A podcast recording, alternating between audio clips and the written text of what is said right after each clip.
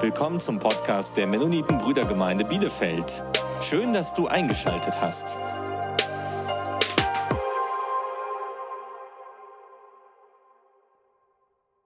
Das hat mir nämlich ähm, der Rudi Klaassen erzählt, dass es in der Türkei gar nicht so unüblich ist, weil man nicht weiß, ob der Gast überhaupt kommt. Ja? Er, er hat dir zwar versprochen zu kommen, aber es könnte ihm was dazwischen gekommen sein, deswegen bereiten die sich so halb vor. Und wenn er kommt, dann fängt es so richtig an vorzubereiten, aber das ist auch normal in dieser Kultur. Oder bist du der dritte Typ, der ist auf die Sekunde genau fertig, wenn der Gast angekommen ist. Ja? Eigentlich muss man nur beten und dann kann man schon essen. Ja? Viele von euch sind, glaube ich, Typ 3. Ja? Alles super vorbereitet.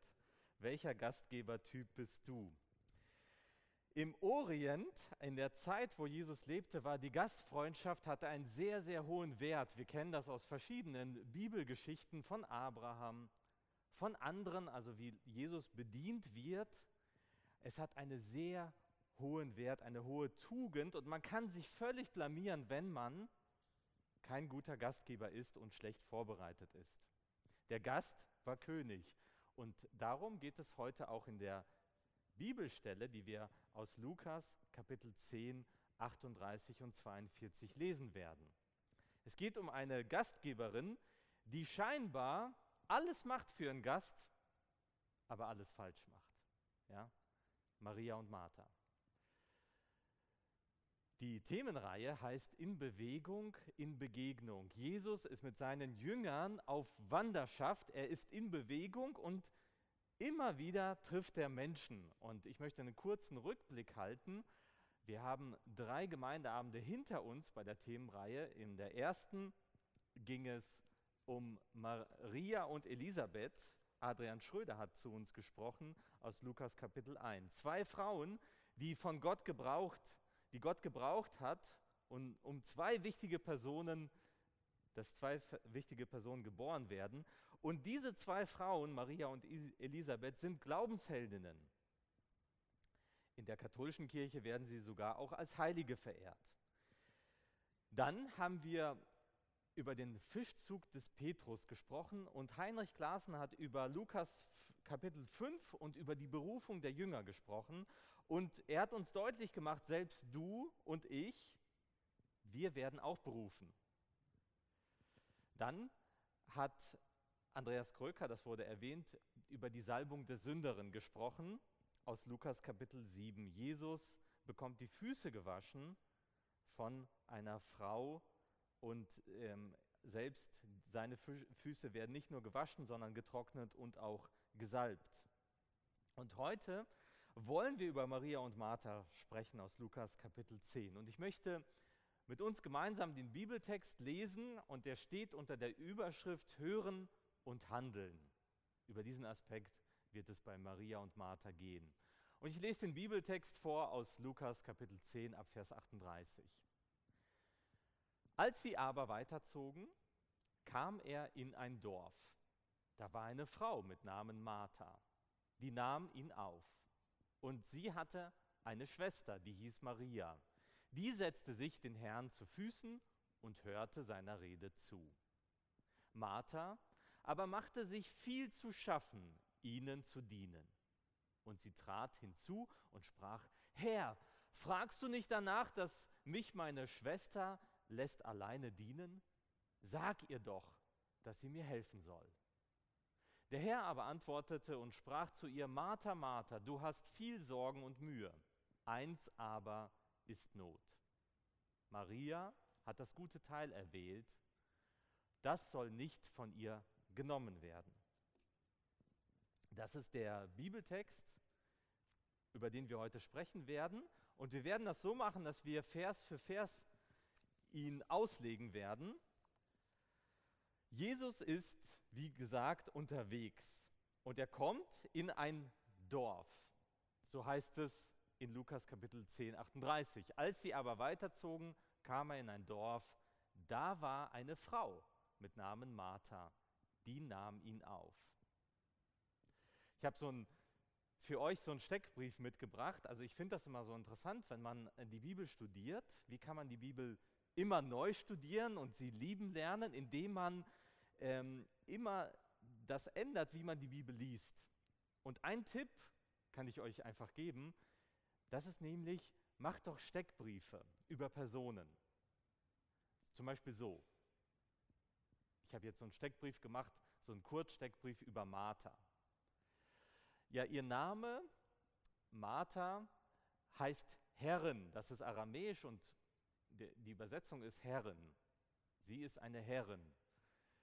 Und sie hat Geschwister, das wissen wir aus den Bibeltexten, einmal aus Johannes 11 und 12 und Lukas 10. Einmal ist es Maria und Lazarus. Von diesen Geschwistern wissen wir. Martha, sie gehörte wahrscheinlich zu der oberen Mittelschicht. Ja, das ist einfach eine Vermutung, aber woher kann man das wissen? Sie hatte keine Dienerin und keine Diener, also war sie nicht zu reich, sonst hätten das die Diener gemacht. Sie hatte aber genug Geld, dass sie Jesus und seine zwölf Jünger und wahrscheinlich viele andere noch beherbergen konnte. Also gehörte sie wahrscheinlich zur oberen Mittelschicht. Was hatte sie für Geistesgaben? Also sie war ja eine Nachfolgerin von Jesus und wenn man den Heiligen Geist bekommt, dann hat man auch Geistesgaben und heute würden wir sagen, sie hatte die Geistesgabe der Gastfreundschaft. Nämlich, sie nimmt Jesus auf und sorgt für Essen, Übernachtung, Ausruhen und hat sehr viel Arbeit damit. Sie diente auch, und das ist eine Parallelstelle, nicht eine Parallelstelle, sondern eine andere Erzählung von Jesus, wo Martha ihn begegnet, und zwar in Johannes Kapitel 12. Da ist Jesus äh, nochmal in Bethanien und da heißt es, dass sie zu Tische dient.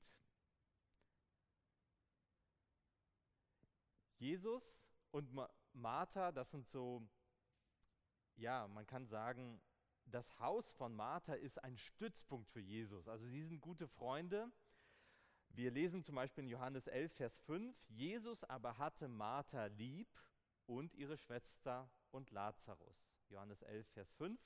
Das heißt, die kannten sich ziemlich gut. Sie waren gute Freunde, würde man heute sagen.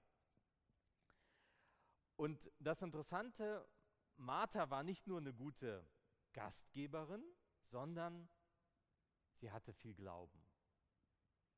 Und das können wir auch aus der Bibel hervornehmen. Und zwar möchte ich mit euch ähm, in Johannes Kapitel 11 mal das nachschlagen. Da steht es, sie spricht zu ihm, da geht es um die Auferweckung von Lazarus. Lazarus ist gerade tot und sie begegnet ihn, Martha begegnet Jesus und dann sagt sie, ja Herr, ich glaube, dass du der Christus bist, der Sohn Gottes, der in die Welt kommt. Also Martha, wir sehen das hier, nicht nur gastfreundlich, hat einen großen Glauben und ist sehr dienstbereit. Jetzt möchte ich kurz darüber sprechen. Ähm, ich habe mich so gedacht, okay, dieses Thema das wäre richtig gut für eine Frauenstunde, ja. Also, ich war noch nie auf einer Frauenstunde. Ich werde auch nicht zu Frauenstunden eingeladen, ist ja auch gut so. Aber dieses Thema ist wirklich ganz gut dafür, nicht nur für die Frauen, sondern auch für die Männer, denn es geht um zwei gute Frauen, einmal Martha, einmal Maria. Und Jesus, er schätzte die Frauen. Und das war sehr ungewöhnlich. Also, wenn wir das von heute lesen, dann würden heutige Frauen würden sagen, naja, Frauen kommen zu wenig in der Bibel vor und so weiter. Sie äh, werfen vieles ähm, der Bibel vor. Aber zu der damaligen Zeit würde man sagen, es ist ungewöhnlich, wie viel Jesus mit Frauen zu tun hat und wer, wie er sie achtet. Denn Frauen waren eigentlich nicht so geachtet in der damaligen Zeit. Jesus sprach zum Beispiel mit der Frau am Brunnen. Oder Jesus hat sich von einer Sünderin die Füße waschen lassen. Am Kreuz sind die Männer, also seine Jünger, fast alle weg, aber Frauen sind dort und begleiten ihn. Frauen erleben, bezeugen auch als Erste die Auferstehung. Und manche Frauen, dienen Jesus mit ihrer Gabe. Und das steht zum Beispiel in Lukas 8, Vers 2 bis 3. Dazu etliche Frauen, die er gesund gemacht hatte von bösen Geistern und Krankheiten, nämlich Maria, genannt Magdalena, von der sieben Dämonen ausgefahren waren, und Johanna, die Frau von Chusa, eines Verwalters des Herodes, und Susanne und viele andere, die ihnen dienten mit ihrer Habe. Frauen haben einen wichtigen Dienst für Jesus getan. Und Frauen, das vergessen heutzutage die Menschen, die wurden vom, vom Christentum aufgewertet. Denn Gott hat beide Geschlechter zu seiner Herrlichkeit geschaffen. Früher wurden Mädchen abgetrieben oder umgebracht nach der Geburt, weil man eher die männlichen, also die, die Jungs bevorzugt hat. Manche Mädchen wurden damals verkauft, versklavt und so weiter oder zur Prostitution ausgegeben. Und das Christentum hat damit ein Ende gesetzt. Und diejenigen, die Christen wurden, die haben ganz anders die Mädchen und Frauen behandelt und ihnen mehr Wert verliehen, als es damals üblich war. Frauen spielen eine sehr wichtige Rolle für Jesus. Und jetzt kommen wir von Martha zu ihrer Schwester.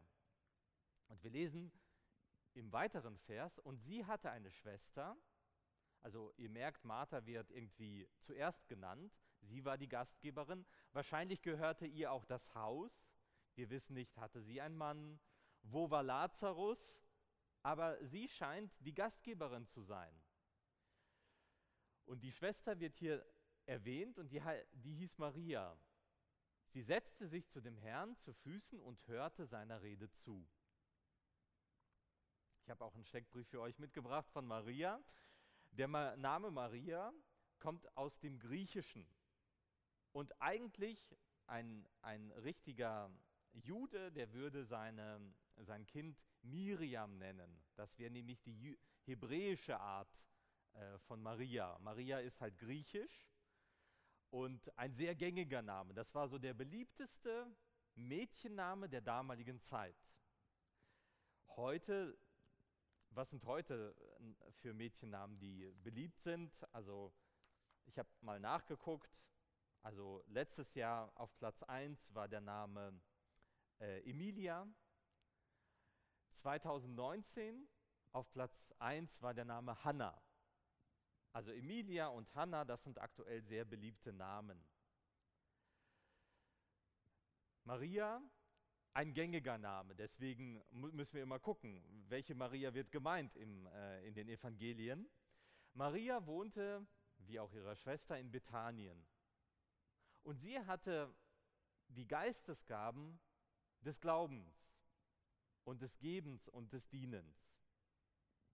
Sie war nämlich, äh, Maria war nämlich die Frau, die in Johannes 12 erwähnt wird, die Jesus die Füße wäscht mit teurem Salböl. So, sie, das Salböl war so teuer, dass Judas so richtig protestiert hat, gesagt, ach voll die Geldverschwendung, lieber hätte man das den Armen gegeben. Und Jesus weist Judas darauf hin, er sagte, Arme habt ihr immer, mich aber nicht. Und er weist darauf hin, dass das so eine Art ähm, Salbung für das Begräbnis irgendwie darstellt.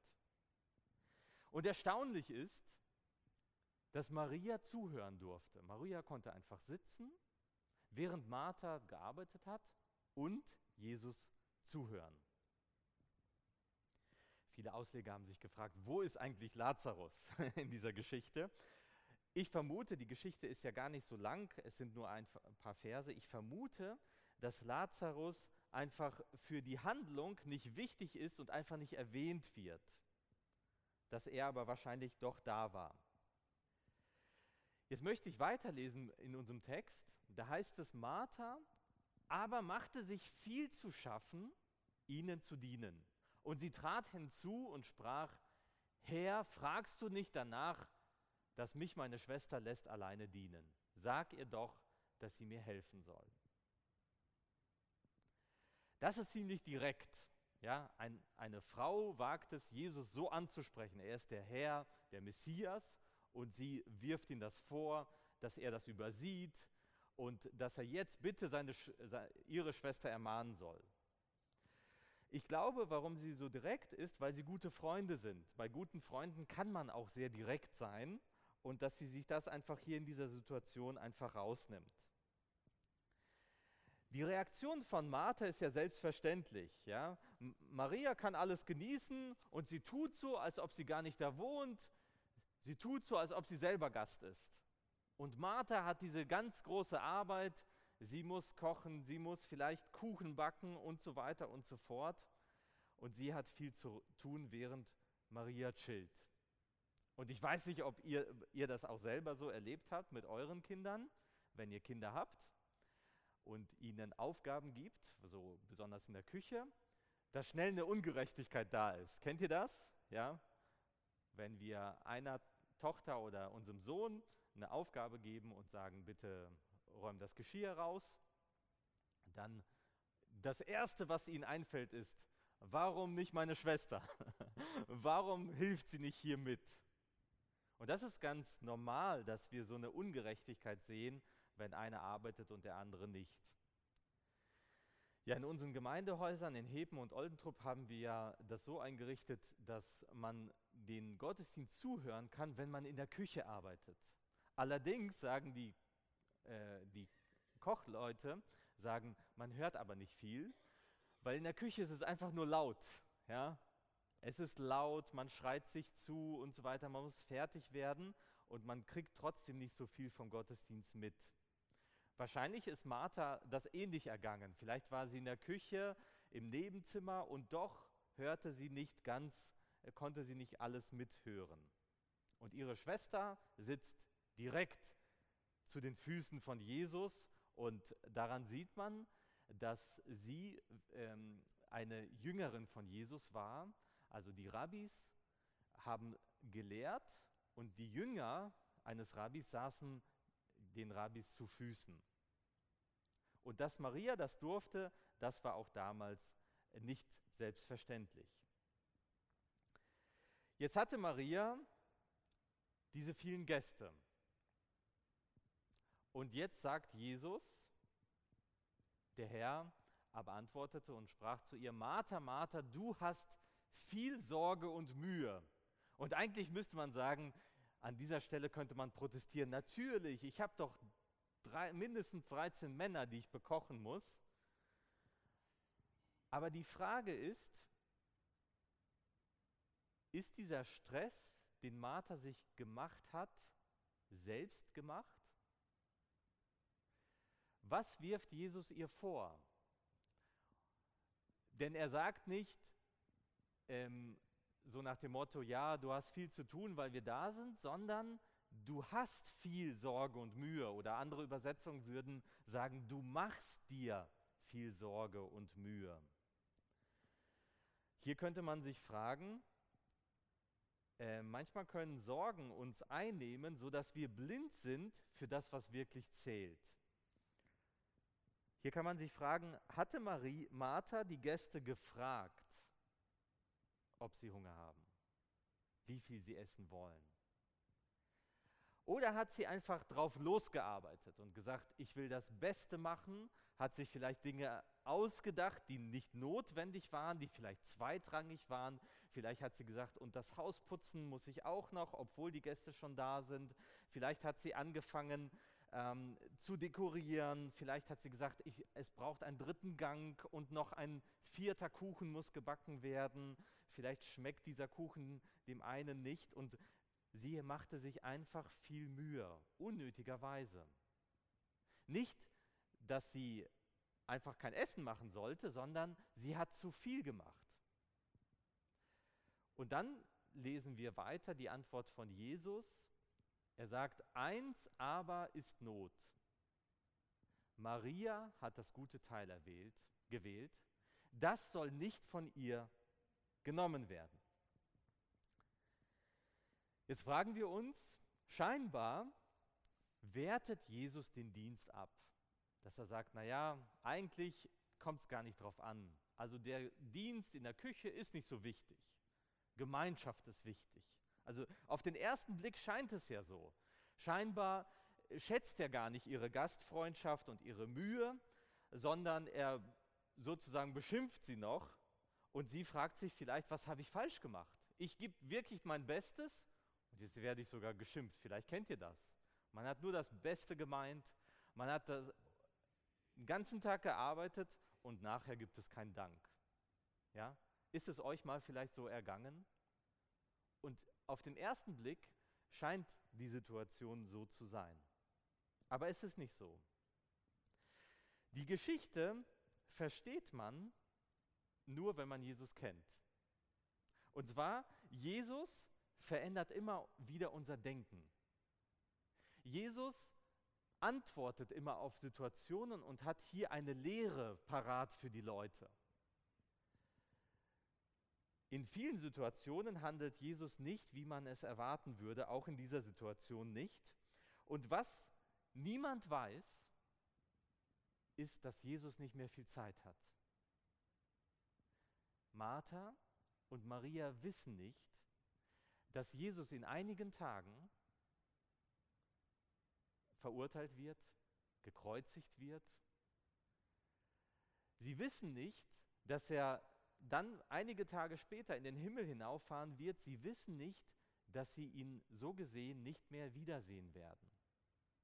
Nicht mehr in ihrem Haus, wo er wahrscheinlich öfter war. Nicht mehr in so einer freundschaftlichen Art und Weise, sondern vielleicht nur von weitem, dass sie ihn sehen werden. Das wissen sie nicht. Und deswegen sagt Jesus, eins ist aber Not. Und als Wanderprediger hatte Jesus viel Erfahrung damit, mal auch nicht zu essen. Was jetzt in der Sekunde, in der Stunde notwendig war, ist, Jesus zuzuhören. Diese Chance kommt nicht wieder. Und Martha hat sich in diesem Fall das Beste gegeben, aber nicht das Notwendigste gesehen. Und Jesus tadelt nicht den Dienst der Frau, sondern Jesus tadelt die Frau, die zu wissen weiß, was ihre Schwester machen soll. Ja? Und was Jesus zu machen soll. Das kritisiert er. Denn sie kritisiert Jesus, dass er das nicht sieht und ihre Schwester, dass sie nicht hilft. Das kritisiert Jesus, nämlich die Kritik. Küche ist eine sehr konzentrierte Arbeit. Für viele Menschen zu kochen ist sehr aufwendig. Ja? Und manche sehe ich hier und ich weiß, dass ihr in der Küche gearbeitet habt in der Gemeinde. Ich habe noch nie in der Küche in der Gemeinde gearbeitet. Ich bin froh, wenn ich für mich etwas zu essen hinkriege und äh, dass es nicht zu lange dauert. Aber wie krass muss es sein, für viele Menschen zu kochen? Es muss ja punktgenau fertig sein. Und dann habe ich überlegt, ja, heute, heutzutage ist doch Essen kochen einfacher. Dann habe ich gesagt, nee, stimmt ja gar nicht. Weil auch wenn man viele Hilfsmittel hat, ein Backofen und ähm, auch vieles, was schon vorbereitet ist, trotzdem ist das Essen heute sogar aufwendiger geworden. Ja? Man muss gucken, gibt es jemand, der Allergien hat und so weiter und so fort. Was mögen die Leute? Und die, heutzutage, je reicher man ist, desto mehr steht man auf Qualität. Also heute das Essen vorzubereiten, ist nicht einfacher geworden. Aber das beste Essen kann man vor, vorbereiten und den Gast vergessen. Und das ist Martha passiert. Ich habe euch so einen Satz mitgebracht, der sehr wichtig ist. Nicht die Dinge richtig zu tun, sondern die richtigen Dinge zu tun, darauf kommt es an. Nicht die Dinge richtig zu tun, sondern die Dinge, die richtigen Dinge zu tun. Wisst ihr, Martha wollte alles richtig tun. Gut kochen, gut vorbereiten. Aber sie hat vergessen, das Richtige zu tun, nämlich die Gemeinschaft mit Jesus zu genießen. Das wiederum macht Maria richtig. Sie konzentriert sich auf das Notwendige, auf das Gute, auf das Zuhören. Und ich habe mich gefragt, wie, welche Anwendung können wir daraus nehmen? Wir können natürlich über Martha sprechen und Maria und vielleicht sie kritisieren, vielleicht gucken, was hätte sie besser machen können, aber wir können uns auch auf uns schauen.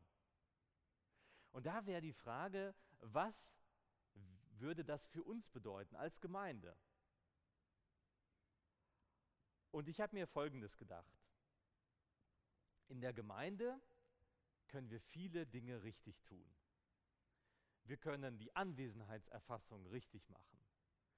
Wir können Leuten auf den Parkplatz zeigen, wo sie parken sollen. Wir können gute Musik machen und tolle Predigten vorbereiten, gut leiten. Wir können im Nachhinein im Gemeindecafé die Leute gut bedienen.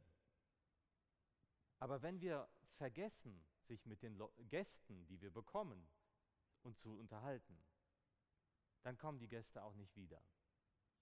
Dann werden sie sagen, gut organisiert diese Gemeinde. Schön, alles ist gut vorbereitet. Aber ich habe keinen gefunden, mit dem ich reden konnte.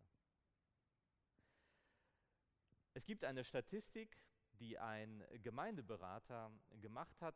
Er ist in eine Gemeinde gekommen und hat festgestellt, von 200 Gästen, die in einem Jahr kommen zu dieser Gemeinde, bleiben nur drei langfristig da. Und ich habe mich gefragt, sind wir auch so eine Gemeinde, wo alles vielleicht gut vorbereitet ist, wo die Dinge richtig gemacht werden, aber vielleicht in Bezug auf die Gäste nicht das Wesentliche getroffen wird. Zuhören, das wäre das Richtige bei Martha gewesen. Und ihr müsst das nicht falsch verstehen, beides ist wichtig. Das leibliche und die geistliche Nahrung. Und Jesus hat ja auch nicht gesagt, er möchte nicht essen. Aber die geistliche Nahrung ist wichtiger. Und darauf hat Jesus immer wieder Wert gelegt. Und er macht sie aufmerksam, Martha, dass sie zuhören soll. Er sagt von Maria, sie hat das gute Teil erwählt. Das heißt, das andere ist nicht schlecht, sondern es ist nur besser, das Zuhören. Und wir können uns fragen, warum sind Jesu Worte so wichtig? Und wir wissen das, weil Petrus damals gesagt hat, du hast die Worte des ewigen Lebens.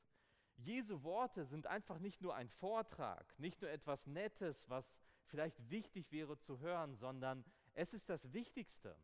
Hören ist auch die Voraussetzung für Glauben. Wir können das im Römerbrief nachlesen. Da heißt es, wie sollen die Menschen von Jesus hören, wenn es keinen Prediger gibt? Die neue Familie, in der wir alle sind, wir gehören zur Familie Jesu Christi. Und in dieser Familie ist es wichtig, sie ist gekennzeichnet davon, dass wir Gottes Wort hören und es tun. Zwei Dinge, hören und dann tun. Aber hören kommt zuerst. Und hören ist nicht für einen selbst gedacht. Man kann nämlich zum Gottesdienst kommen, den Livestream hören, man kann sich hunderte von Predigten anhören, aber wenn man danach nichts tut, ist es auch nicht gut. Maria hat zugehört. Später, in einem anderen Zusammenhang, hat sie gedient.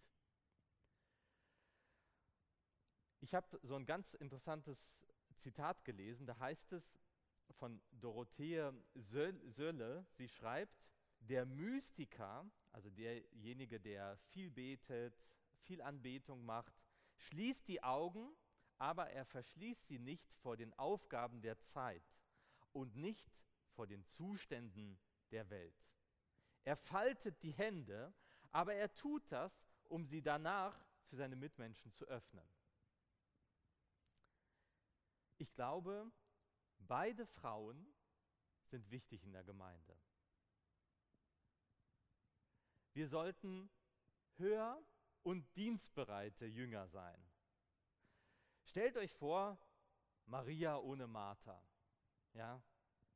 Jemand, der nur fromm ist, spirituell, der viel betet, Anbetung macht, geistliche Gemeinschaft, aber gar nicht dient. Das wäre nicht richtig. Stellt euch vor, Martha ohne Maria. Jemand, der nur in Aktion ist. Jemand, der nur gibt, gibt, gibt, aber nicht empfängt. Jemand, der vielleicht denkt, ich muss mich beweisen, dass ich andere liebe und die Nächstenliebe durchführen, aber keine Inspiration von Gott hat. Und beide Frauen verkörpern die zwei Seiten, die zwei wesentlichen Seiten der Jüngerschaft, das Hören und das Tun. Konrad Miesen hat so ein Gedicht geschrieben und er schreibt über Martha und Maria, meist sind wir wie Martha, jene geschäftige Frau. Wir warten täglich auf mit tausend Dingen und meinen das Glück zu verdienen. Während die Sorge uns beinahe erstickt. Maria, die Schwester, neiden wir manchmal den Platz und könnten doch jederzeit schweigen und ruhen zu Füßen des Herrn, um sein Wort zu pflanzen tief innen, wohin keine Sorge dringt. Maria wählte das Gute, das Zuhören. Und lasst uns hören und dann handeln. Lasst uns aber die Reihenfolge nicht vertauschen. Erst hören, dann handeln. Ich fand das so interessant. Es gibt außerbiblische Berichte, das sind Berichte zum Beispiel von Kirchenvätern, ähm, die werden aufgeschrieben, oft hunderte nach den Evangelien, also 100 Jahren danach. Und ein Kirchenvater, ich hoffe, ich spreche ihn richtig aus, der heißt Hippolyt. Und er hat nämlich über Maria und Martha gesagt, er sagt, das sind die zwei Frauen, oder einer der, äh, diese zwei Frauen waren dabei, als Jesus sozusagen sich als Auferstandener gezeigt hat. Wie gesagt, das steht nicht in der Bibel, das ist ein, nur von diesem Kirchenvater, aber es ist sehr wahrscheinlich. Frauen haben ja Jesu Auferstehung bezeugt. Und wenn es wahr ist, dann müssen wir feststellen, ja, diese Frauen hatte Jesus wirklich lieb. Sie durften dabei sein, als erste Zeugen, als Jesus auferstanden ist. Sie durften dabei sein und wahrscheinlich haben sie verstanden und gesagt hat, ja, Martha hat wahrscheinlich gedacht, ich hätte besser zuhören sollen. Ist das nicht schön, dass Jesus uns korrigiert? Und vielleicht korrigiert er uns als Gemeinde. Vielleicht sagt er uns, schaut auf die Gäste. Oder vielleicht sagt er dir, hör zu. Du dienst viel, aber setz dich bitte zu den Füßen von Jesus und hör zu. Und das wünsche ich uns allen. Amen.